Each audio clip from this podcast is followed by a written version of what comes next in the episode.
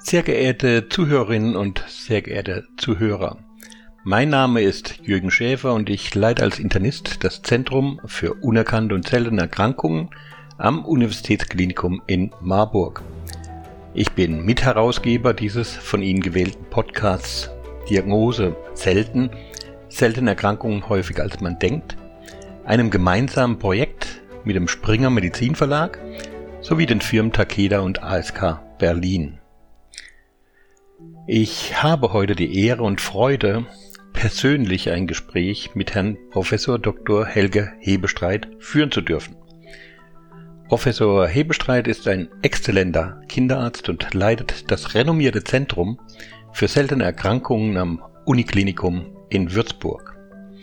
Er hat zudem zahlreiche wegweisende Projekte für Menschen mit seltenen Erkrankungen ins Leben gerufen, wie zum Beispiel das ZSE Duo, auf das wir gleich zu sprechen kommen.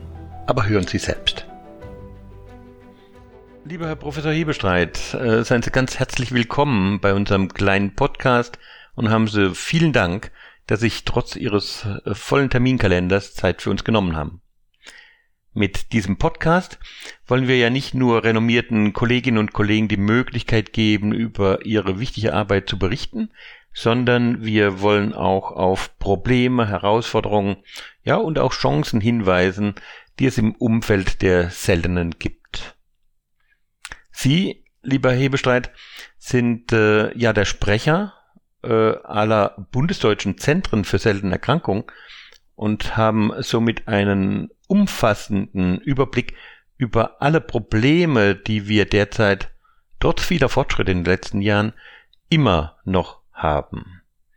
Vielleicht lassen Sie uns äh, drum am Anfang über die vielschichtigen Probleme unserer Patientinnen und Patienten, aber auch unserer Zentren sprechen, äh, bevor wir dann am Schluss vielleicht auf Erfreulicheres zu sprechen kommen können.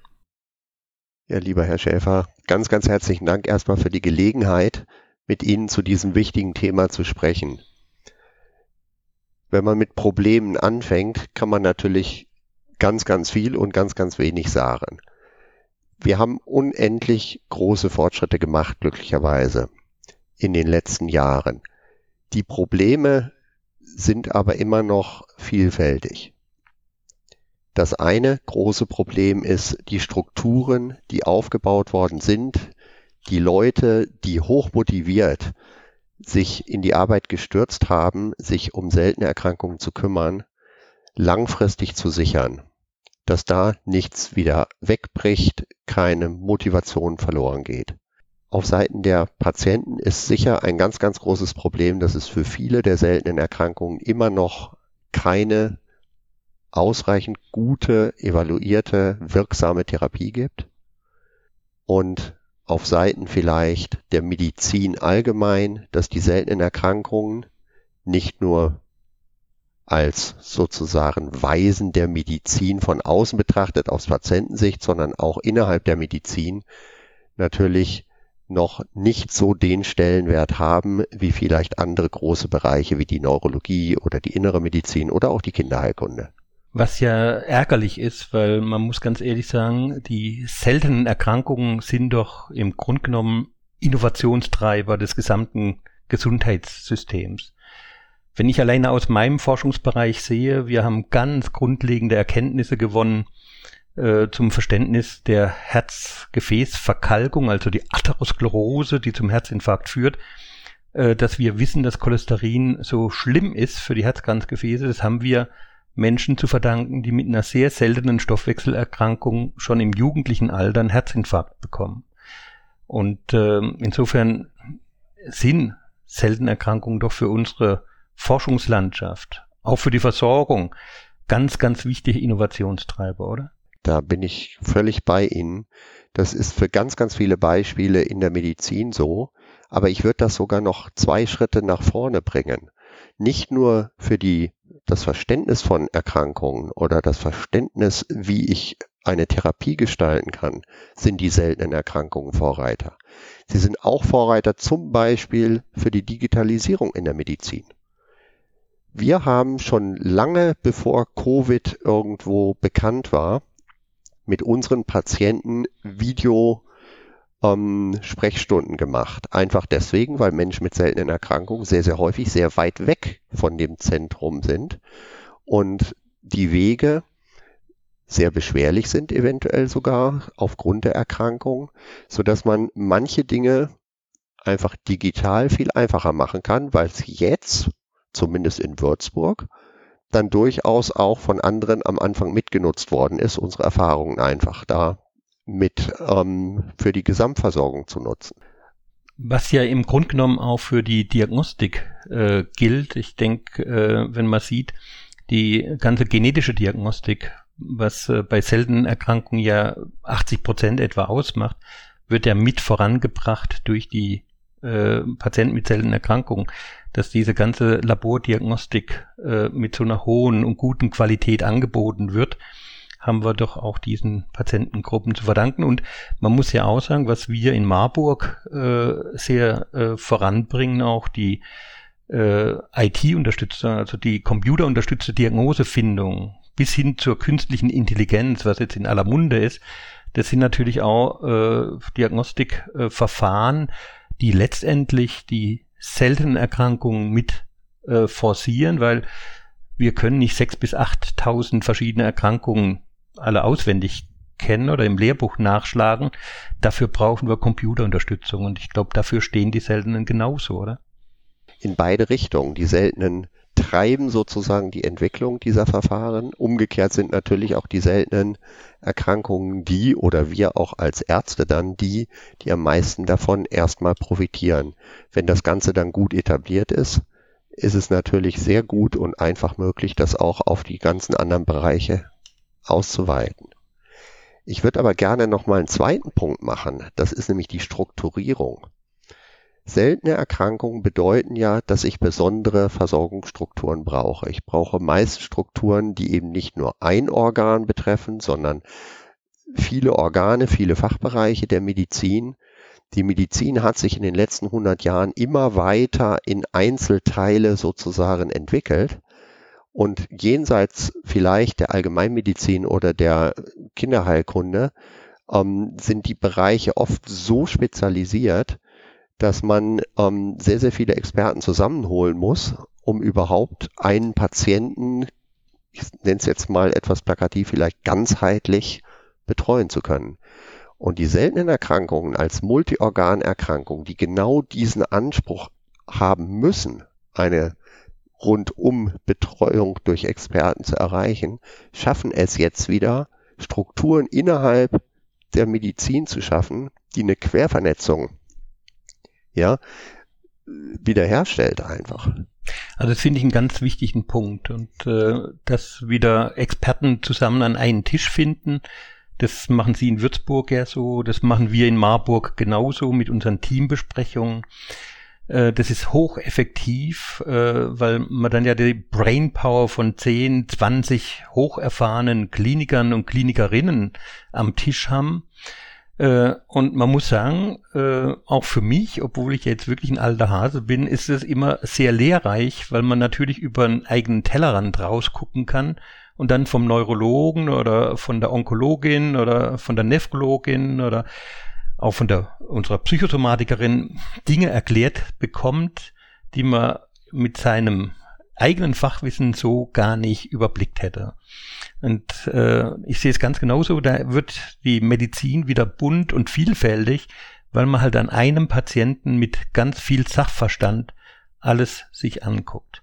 Andererseits Herr Hebeschlei, das liegt mir schon immer noch auf dem Magen. So, wir sind ja beide aus einer Generation, wo wir noch äh, das Abrechnungssystem nach Tagessatz kannten äh, und äh, haben dann die Zeiten erlebt, wo dann die Fallpauschalen eingeführt wurden. Also für mich ist dieses Fallpauschalensystem, auch wenn ich das als Kardiologe zuerst sehr begrüßt habe, aber im Nachhinein, ich muss sagen, wir haben uns da, glaube ich, sehr geirrt weil dieses Abrechnungssystem letztendlich eine strukturbildende Maßnahme wurde, was dazu geführt hat, dass es Gewinner gibt. Das sind sicherlich die Kardiologen, die Onkologen, die Orthopäden und Verlierer. Und das wären die Endokrinologen, die Rheumatologen, aber sicherlich auch die Kindermediziner, äh, die halt viel ambulante Patienten haben und in diesem Fallpauschalensystem schlechter abschneiden.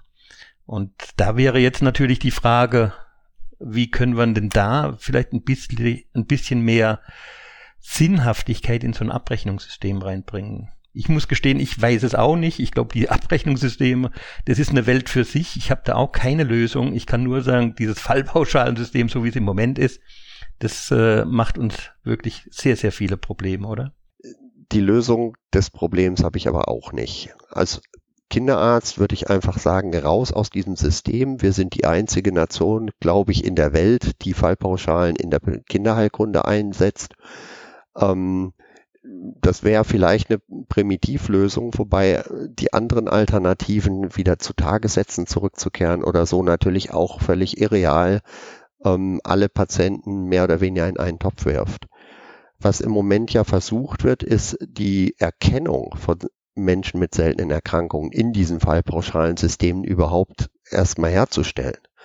Bisher ist unser System so strukturiert, dass wir halt die häufigen Erkrankungen entsprechend kodieren können die seltenen aber in großen Töpfen landen, zusammen mit anderen Patienten, die vielleicht wesentlich weniger Aufwand bedeuten, dann auch in der Versorgung im Krankenhaus. Und allein die Erkennung der Patienten wird möglicherweise schon eine etwas bessere Abbildung und vielleicht auch Verteilung der, der finanziellen Ressourcen mit sich bringen ein Nur muss man nicht sagen, äh, Herr Hebestreit, Entschuldigung, wenn ich da so reingrätsche, weil äh, dieses Erkennen und Codieren und Verwalten und Administrieren, äh, da geht mein Blutdruck schon wieder in die Höhe, weil dieses Fallpauschalensystem natürlich mit dieser irrsinnigen Codierlast, die jeder von uns hat, äh, diese Bürokratisierung ins Unermessliche steigert. Und ich sage immer, wenn ich früher als junger Assistenzarzt um neun Uhr abends noch auf Station war, dann habe ich irgendeiner Oma das Leben gerettet. Unsere jungen Mitarbeiter, die sitzen um neun Uhr noch da und codieren. Und das ist ja dann die Sache, die noch viel mehr kommt, diese Bürokratisierung und Codierung. Äh, mein Vorschlag wäre ja, dass jedes Universitätskrankenhaus fünf Prozent frei abbrechenbare, Tatsachaufwandsentschädigte Patienten führen darf. Fünf Prozent ist etwa der Anteil der seltenen Erkrankungen bei uns in der Bevölkerung. Und eine Universitätsklinik sollte eigentlich mehr wie fünf Prozent der seltenen bei sich äh, untergebracht sehen. Und wenn man diese fünf Prozent frei nach tatsächlich entstandenen Kosten abrechnen könnten, dann wäre doch auch schon viel äh, erreicht, oder? Also ich bin bei Ihnen in der Form, dass ähm, wir sicher mehr als fünf Prozent äh, Patienten mit seltenen Erkrankungen unter unseren ähm, Patienten im stationären Sektor haben, an den Uniklinika, an die, in den Ambulanzen, glaube ich, sind es nochmal deutlich mehr. Ähm, das Problem ist, wenn man, wenn man wirklich ähm, frei abrechnen könnte, dann ist der Aufwand nochmal viel, viel höher als das, was wir im Moment mit den Codierungen machen. Ähm, Codierungen sind ein paar Zahlen, die man einmal eingibt. Wenn ich den ganzen Aufwand wirklich ähm, mitverfolgen will, dann ähm, muss ich da wesentlich mehr Zeit im Moment zumindest mit den aktuellen Systemen aufwenden, um das alles zu erfassen. Meine Hoffnung ist ein bisschen, dass uns die Digitalisierung irgendwann auch wieder so weit bringt, dass diese ganzen Schritte, die in der Codierung oder dann in der Einzelabrechnung kommen, ähm, ziemlich automatisiert ablaufen und dass wir als Ärzte irgendwann das Ganze schon nicht mehr so, sag ich mal, begleiten müssen und, und selber machen müssen, wie das im Moment der Fall ist. Also ich glaube, äh, dieses Fallpauschalensystem und diese Bürokratisierung verfolgt alle äh, Mediziner, ob im Krankenhaus oder auch in den Praxen. Ich glaube, ein großes Problem auch für die Scheu von vielen jungen Kollegen in die Praxis zu gehen, ist natürlich auch dieser hohe administrative Aufwand und auch die wirtschaftlichen Risiken, die man heutzutage so eingehen muss. Äh, und ich glaube, da ist die Gesundheitspolitik wirklich gefordert, was zu ändern. Was eine Frage, Herr Hebestreit, äh, die ich an Sie auch weiterreichen möchte. Ein Zuhörer uns äh, vor kurzem angeschrieben hatte und drum gebeten hat als niedergelassener äh, äh, Kollege, ähm, der halt sagt, ja gut, ähm, diese Zentren für seltene Erkrankungen ist ja schön und gut, aber könnt ihr nicht mal praktische Hinweise geben, also ein paar praktische Tipps, wie kann ich einen Patienten, wo ich den Verdacht habe, dass der eine seltene Erkrankung haben könnte, oder wo ich halt denke, das ist eine Erkrankung, die ist vollkommen unklar im Moment, äh, wie kann ich den so einen Patienten zu euch bringen? Und äh, wenn ich die Frage einfach an Sie weiterreichen dürfte, Herr Hebestreit, als ein Urgestein der Zentren für Seltene. Also ich kann jetzt natürlich hauptsächlich für Würzburg reden, ich kann aber auch für die bayerischen Zentren reden und viele Zentren in Deutschland, die es ähnlich machen wie wir. Wir machen ja vieles ähnlich wie die Bayern. Das wissen Sie doch, dass wir bundesweit immer ganz gern den Bayern nacheifern, oder? Nein, Hintergrund ist einfach, dass ich nicht garantieren kann, dass es überall genauso laufen wird. Also ich fange mal mit Würzburg an, das ist der einfache Teil. Ähm, bei uns ist es so, dass sich ähm, der Arzt auf verschiedene Wege an unser Zentrum wenden kann. Ähm, man kann einfach anrufen, fragen, man kann ähm, einen Fax schicken oder einen Brief schicken oder was wir halt, und deswegen hatte ich vorhin Bayern erwähnt, was wir halt in Bayern auch haben, ist, dass die sechs bayerischen Zentren für seltene Erkrankungen ein gemeinsames Internetportal haben ähm, über das man dann die Zentren auswählen kann und Anfragen, Datenschutz abgeklärt, eben auch an ein Zentrum stellen kann. Die Anfragen können ganz primitiv sein, sozusagen, wo ist der nächste Experte für Krankheit XY. Die Anfragen können aber auch so, so weit gehen, dass man sagt, ich habe einen Patienten, ich weiß überhaupt nicht, was der hat. Und ähm, wenn das so ist, dann ähm, entwickelt sich dort ein gewisses Hin und Her, das auch wieder elektronisch oder telefonisch oder per Post erfolgen kann, ähm, wo wir dann Unterlagen vom Arzt, vom Patienten zusammensammeln, wo wir auch gewisse Fragen vielleicht nochmal stellen, wo wir durchaus auch mal ein Videogespräch mit dem Patienten führen, um genauer zu verstehen, was eigentlich das Problem ist. Und dann setzt sich ähm, ein Team einfach bei uns zusammen und überlegt, ähm, wie die nächsten Schritte sein können, ob vielleicht schon eine Diagnose gestellt werden kann oder eine Verdachtsdiagnose, ob man möglicherweise nur zwei Blutwerte kontrollieren muss oder doch sehr ausgefeilte Diagnostik braucht, die dann vielleicht auch nur am Uniklinikum, vielleicht noch nicht mal in Würzburg möglich ist. Ähm, so ähnliche Wege sollte es überall eigentlich geben. Und ich würde einfach sagen, wenn man es nicht genau weiß, dann ist der einfachste Weg, einfach das Zentrum anzurufen. Wenn Sie jetzt wissen wollen, wo ist denn das nächste Zentrum, wie ist das mit der Telefonnummer? Es gibt ein äh, Internetportal, das nennt sich SE Atlas, ähm, www.se-atlas.de und da kann man die Zentren ähm, sich darstellen lassen auf einer Landkarte. Man kann aber auch einfach alphabetisch nach unten suchen. Und wenn man dann das jeweilige Zentrum anklickt, dann gibt's da die ganzen Kontaktmöglichkeiten, ähm, wie man da sozusagen weiterkommt. Der erste Schritt ist immer der schwierigste. Ja, Herr Hebestreit, äh, das ist ein ganz wichtiger Hinweis auf den SE-Atlas, der ja in Frankfurt von einem überaus engagierten äh, Expertenteam weiter betreut wird, so dass der beständig aktualisiert äh, ist und Hinweise gibt auf die entsprechenden Zentren, die heimatnah zu finden sind.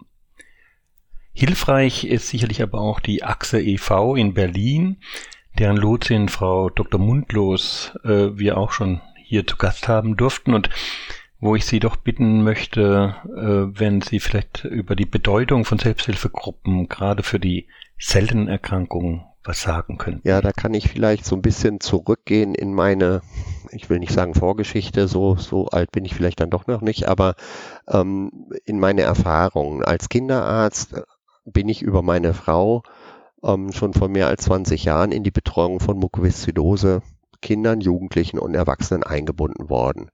Und Mukoviszidose ist ein Krankheitsbild, was zu den seltenen Erkrankungen gehört, was nicht ganz so selten ist wie viele andere und für das es schon seit vielen, vielen Jahren entsprechend Strukturen in der Versorgung gibt. Und das Besondere an der Mukoviszidose ist, und das ist, glaube ich, was ganz Besonderes, dass es nicht sehr häufig gibt. Es gab eine, ein Verein sozusagen von Medizinern ähm, zur Bekämpfung der Mukoviszidose. Und dieser Verein hat sich sehr, sehr früh den Patienten sozusagen geöffnet, in Anführungsstrichen geöffnet, und ist immer noch der Mukoviszidose e.V., das ist das, was daraus hervorgegangen ist, immer noch ein Verein, wo auf der einen Seite die Behandler mehr als 500 in Deutschland und auf der anderen Seite die Patienten und Angehörigen alle zusammen in einer Gruppe sind.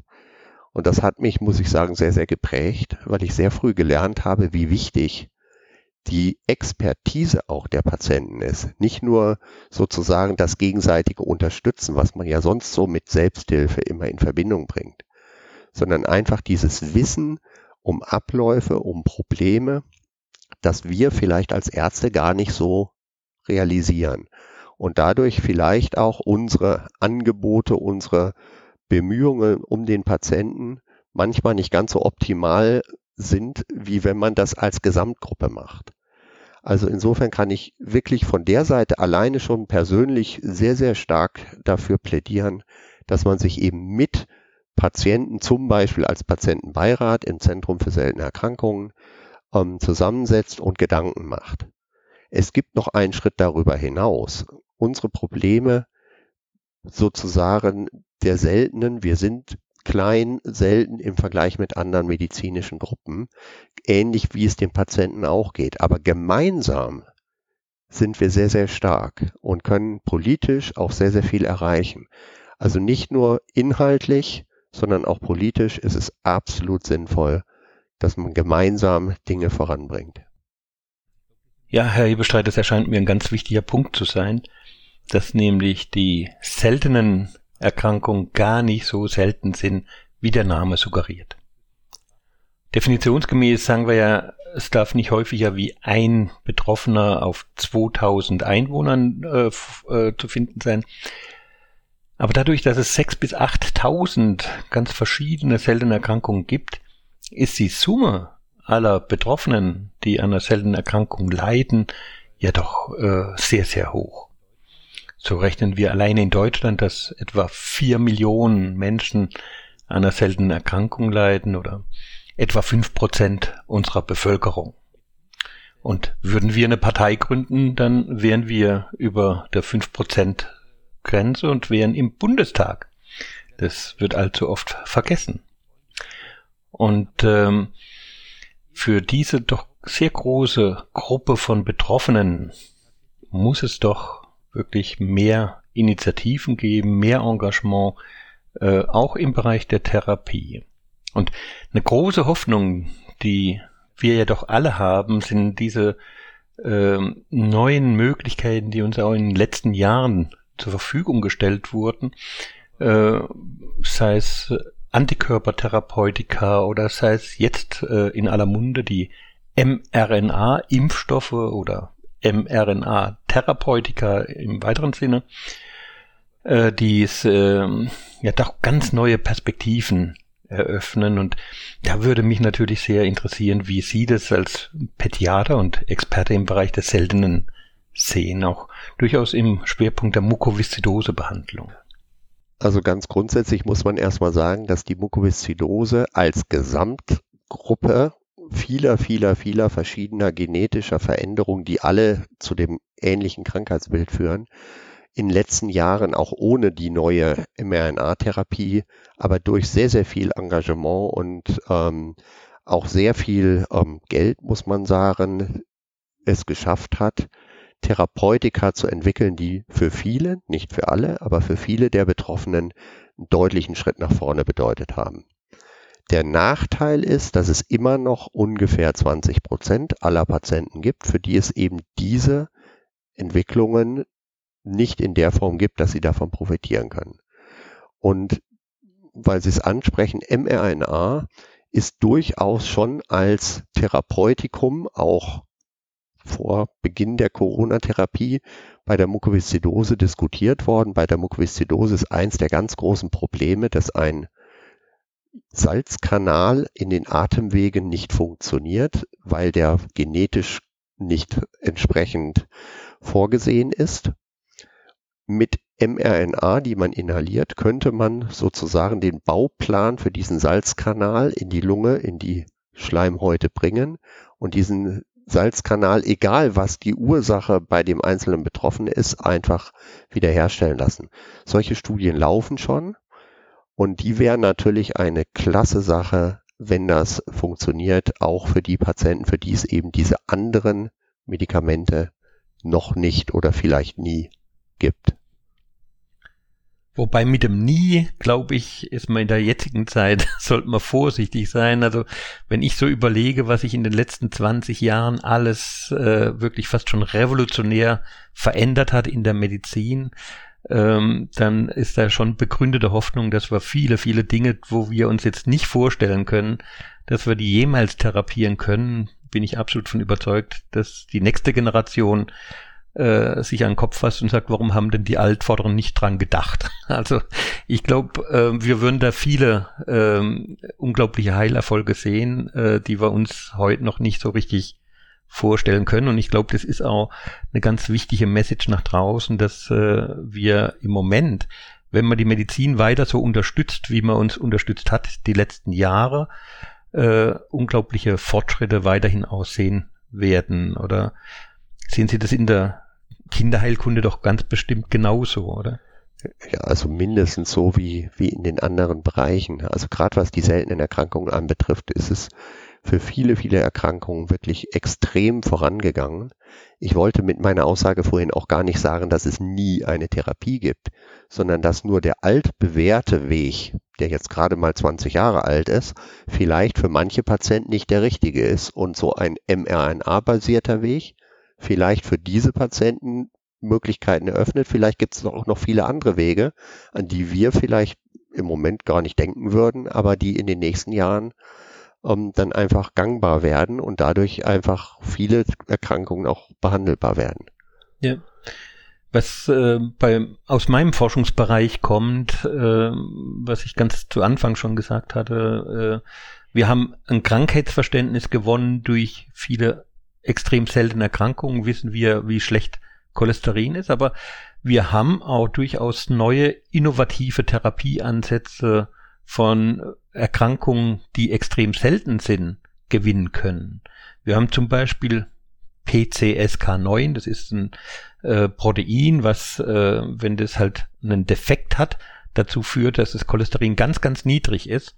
Und diese wenigen Patienten, das ist vielleicht eine Handvoll Patienten, die jetzt diesen Proteindefekt hatten, die haben aber äh, den forschenden Pharmafirmen gezeigt, dass äh, wenn man Antikörper gegen dieses Protein appliziert, das Cholesterin gesenkt werden kann. Also man hat eine ganz, ganz neue Therapie entwickeln können aufgrund von einer Handvoll Patienten, die einen extrem, extrem seltenen Gendefekt haben. Und ich glaube und bin überzeugt davon, dass die bessere Kenntnis und das bessere Studium von seltenen Erkrankungen noch viele solche Überraschungen liefern würden. Also wir würden sicherlich auf vollkommen neue Therapieansätze äh, gewinnen und erarbeiten können, wenn wir denn nur alle seltenen Erkrankungen richtig verstehen und richtig erforschen und dann halt auch äh, die Pathophysiologie entsprechend äh, therapeutisch nutzen können, um bestimmte äh, Krankheitsverläufe günstig zu beeinflussen.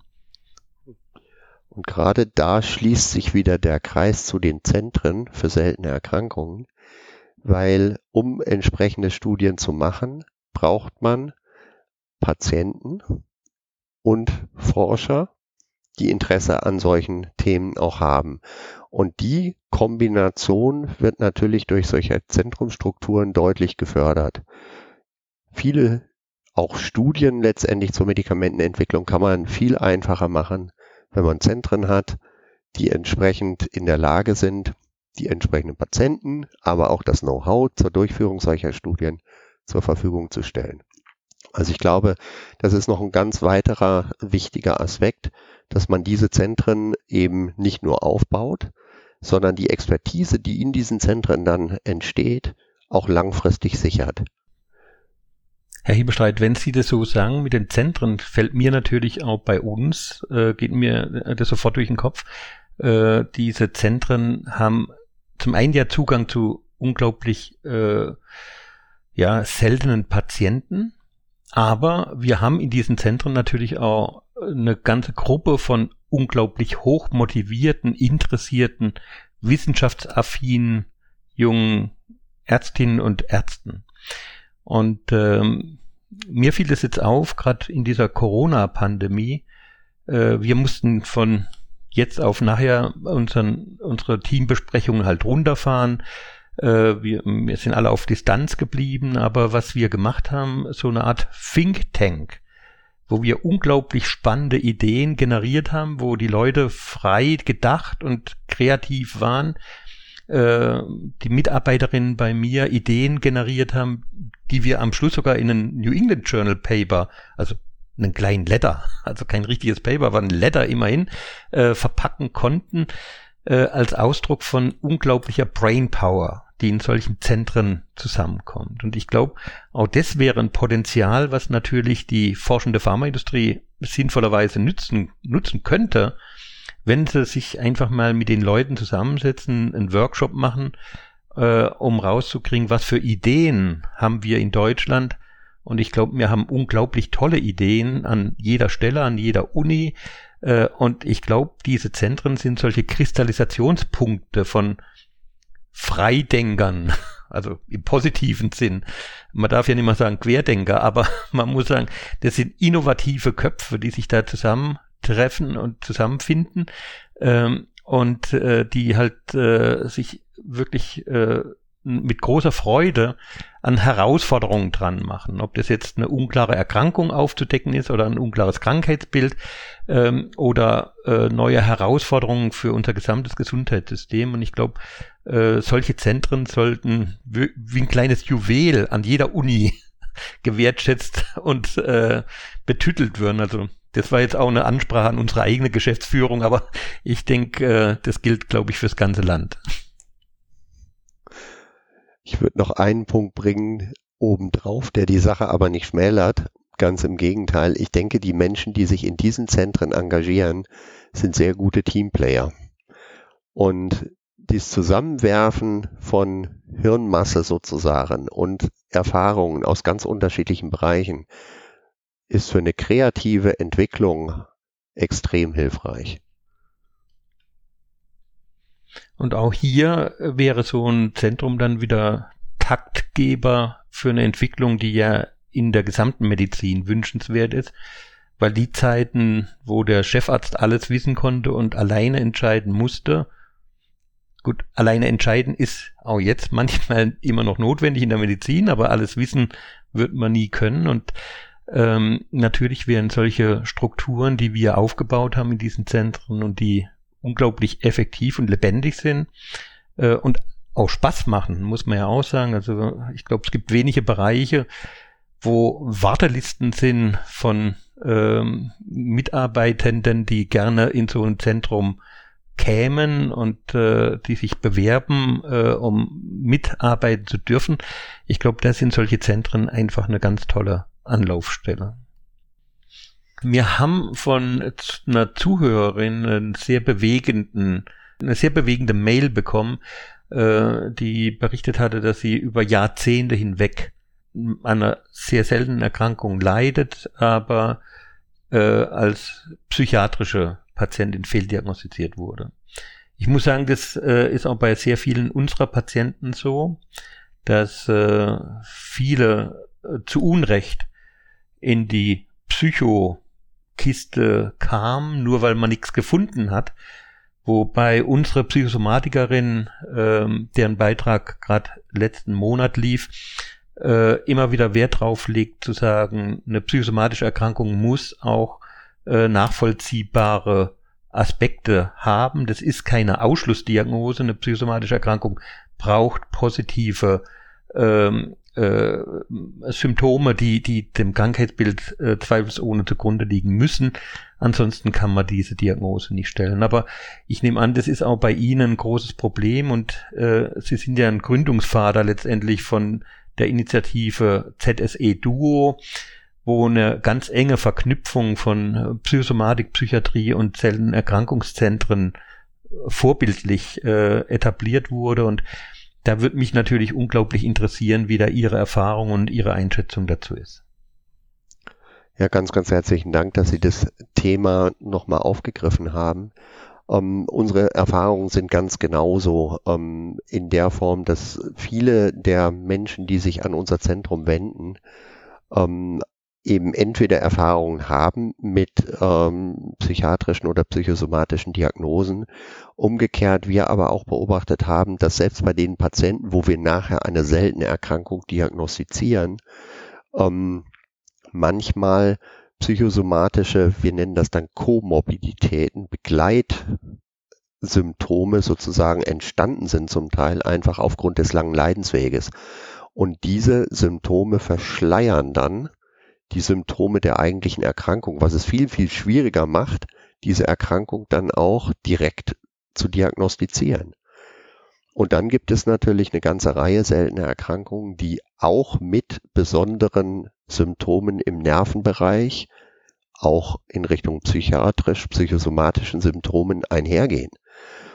Sodass das einfach für uns sehr, sehr eng mit den seltenen Erkrankungen verknüpft ist, ob es sozusagen dazugehört direkt zur Erkrankung oder sich dann aufgrund des langen Leidensweges entwickelt.